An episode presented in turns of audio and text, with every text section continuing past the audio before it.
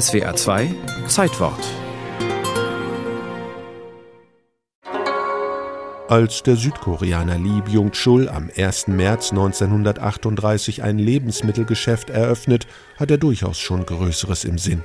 Schließlich nennt er seine Firma Samsung. Das bedeutet dem Koreanischen drei Sterne, die für die Eigenschaften groß, stark und ewig stehen. Am Anfang verkauft er aber nur Früchte, Gemüse und Trockenfisch nach China und stellt eigene Nudeln her.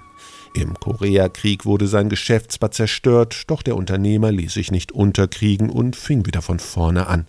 Allmählich erschloss sich Lee Byung-chul auch andere Geschäftsfelder. Er errichtete die erste Zuckerraffinerie seines Landes und stieg in die Textilbranche ein. Eine Stunde Samsung ist eine Minute Freude über die aktuellen Erfolge und 59 Minuten Vorbereitung auf die nächste Herausforderung. Diese Worte stammen von Hans Wienans, dem ehemaligen Chef von Samsung Electronics in Deutschland, und beschreiben die Unternehmensphilosophie des südkoreanischen Mischkonzerns.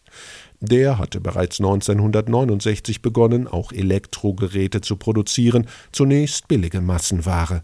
Auf einer Amerikareise war der damalige Chef Lee Kun-hee, einer der Söhne des Firmengründers, dann schockiert. Beim Besuch zahlreicher Fachhändler musste er feststellen, dass die eigenen Geräte in den Ladenecken verstaubten, während die japanischen und amerikanischen Konkurrenzprodukte im Schaufenster standen.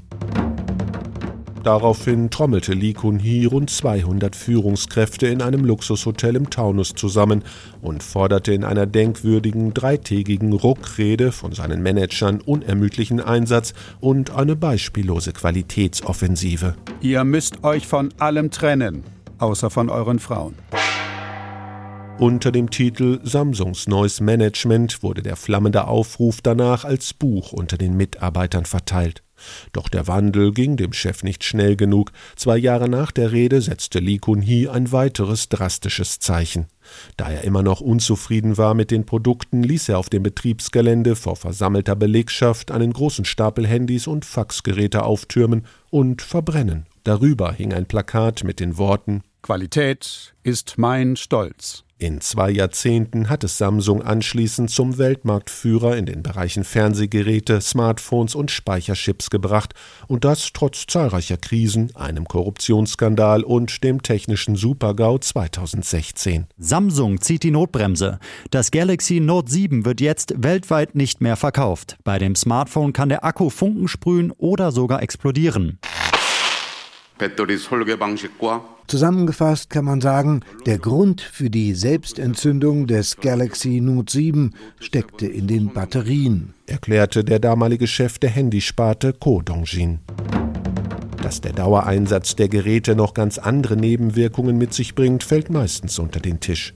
So sind in Südkorea bereits 90 Prozent der Teenager kurzsichtig und fast ein Drittel der 10- bis 19-Jährigen smartphone-süchtig. Es geht darum, die Zeit mit dem Smartphone zu verkürzen. Die ist in Südkorea im Durchschnitt täglich 5,4 Stunden und das ist ganz offensichtlich zu viel. Sagt der Psychiater Manfred Spitzer, der seit Jahren vor der drohenden digitalen Demenz warnt.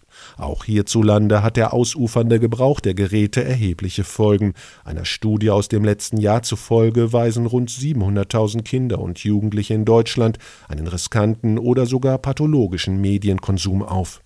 Manfred Spitzer hat einen nahezu verblüffenden Alternativvorschlag. Kinder müssen raus, die müssen auf Bäume klettern, miteinander draußen sein. Und wenn Kinder Natur erleben, zum Beispiel bei den Pfadfindern oder sonst wo, dann leben sie länger, sie sind gesünder, es werden auch sozialere Menschen, weil Natur erleben diese Effekte nachweislich auf uns hat.